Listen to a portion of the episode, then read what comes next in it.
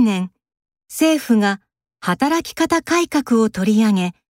日本人の働き方が話題になり、調査が行われている。表1、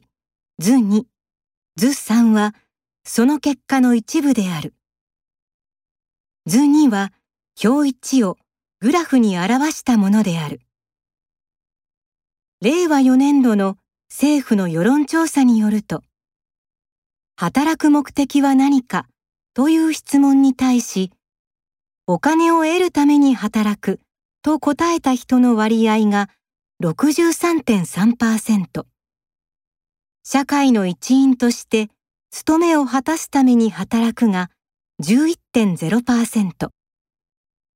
自分の才能や能力を発揮するために働くが6.7%。生きがいを見つけるために働くが14.1%となっている。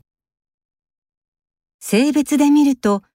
お金を得るために働くと答えた人の割合は男女ともに高く、その割合も同程度であるが、社会の一員として務めを果たすために働くと答えた人の割合は男性13.8%、女性8.6%と男性の方が高くなっている。年齢別に見ると、50歳代までは、お金を得るために働くと答えた人の割合が7割を超えるが、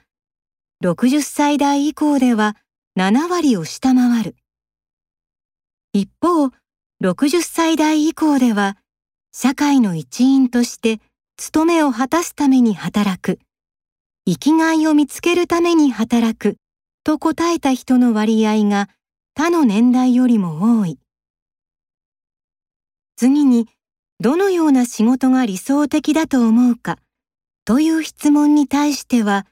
収入が安定している仕事が62.8%と高い。続いて、私生活とバランスが取れる仕事。自分にとって楽しい仕事がそれぞれ53.7%、51.9%となっている。これまで日本人は勤勉だと言われてきたが、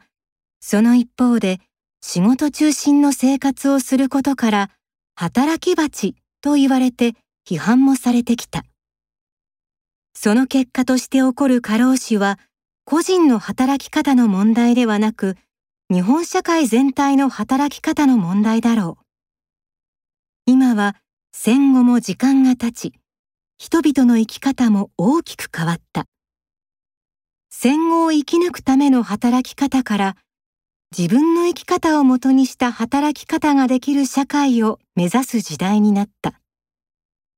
政府の考える働き方改革を私たちのための改革にするには、私たち一人一人が真剣に自分の生き方を考え、どんな働き方がいいかを社会に発信していく必要がある。